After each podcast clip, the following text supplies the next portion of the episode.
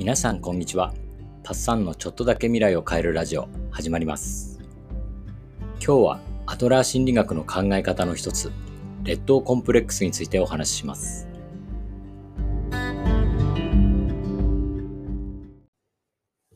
エディプスコンプレックスを通して自我を発達させることで人は成長すると考えたフロイトに対してアドラーは劣等コンプレックスを重視しました。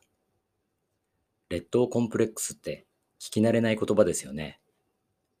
現在日本ではコンプレックスという言葉が劣等感という意味で使われることが多いので、劣等コンプレックスというと同じことを2回言ってるみたいです。ご存知の方も多いと思いますが、コンプレックスの本来の意味は複雑に絡み合った様子や盗作している様子を指します。要するに日本人は間違って覚えちゃったんです。では、劣等感と劣等コンプレックスはどう違うのでしょうか？アドラーは劣等感を持つこと自体は自然なことだと捉えています。人間にはそもそも今より上を目指そうとする気持ちが備わっています。それが満たされないときに人は劣等感を持ちます。人と比べて劣っているので対等になりたいとか優位に立ちたい。あるいはもう少し成熟した人の場合は、理想とする事故に到達していないことに劣等感を抱くでしょう。この時点では劣等感は努力して人生を切り開くためのモチベーションになり得ます。成長の糧になるかもしれません。しかし、この劣等感をこじらせて人生に向き合わない状態になることがあります。つまり、勇気をなくしている状態です。この状態をアドラーは劣等コンプレックスと呼びました。僕にも覚えがあるので、昔の僕を例にしましょう。運動が苦手で、もやしのようにひょろっとしておとなしかった小学生のパッサン。授業参観日があり、親子レクリエーションで大縄跳びをすることになりました。みんな次々と縄に入っていき、連続で飛べた記録をつけていきます。パッサン少年、ちょっと苦手だな、こういうの、と思っています。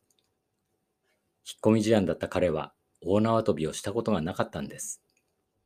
さて、パッサン少年の番が来ました。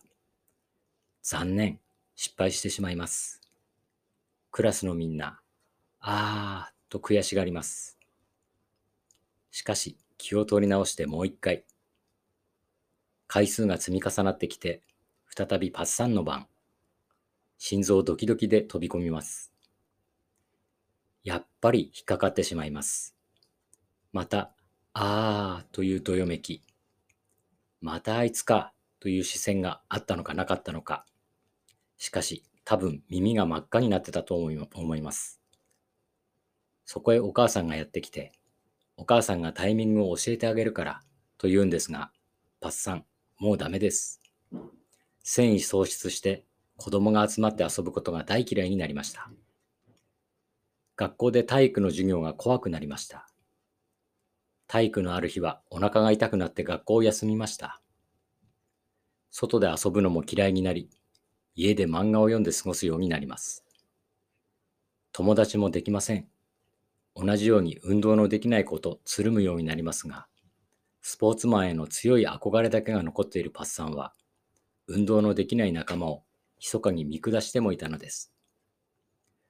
実はパッサン少年、運動が苦手と思っていましたが、後にスキーやマラソンは得意になります。しかしこの時の彼は、縄跳びが苦手だったというきっかけなのに、すべての運動が苦手だという意識になり、それを自分を傷つけるかもしれない人間関係を避けるための言い訳に使い始めています。このような劣等コンプレックスに陥っている人は、人生に向き合う勇気をなくしているのだとアドラーは言います。人生に向き合わない態度を続けると、自分の住む範囲を狭めてしまいます。自分を取り巻く世界を過度に恐れるようになるからです。アドラーは神経症や引きこもりなどの心の問題は劣等コンプレックスによって引き起こされると考えました。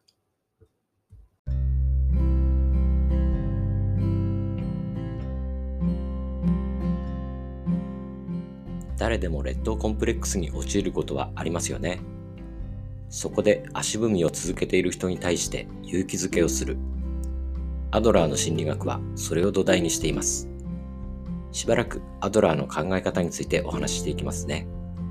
それでは皆さんの未来がちょっとだけ良くなることを願って、バイバイ。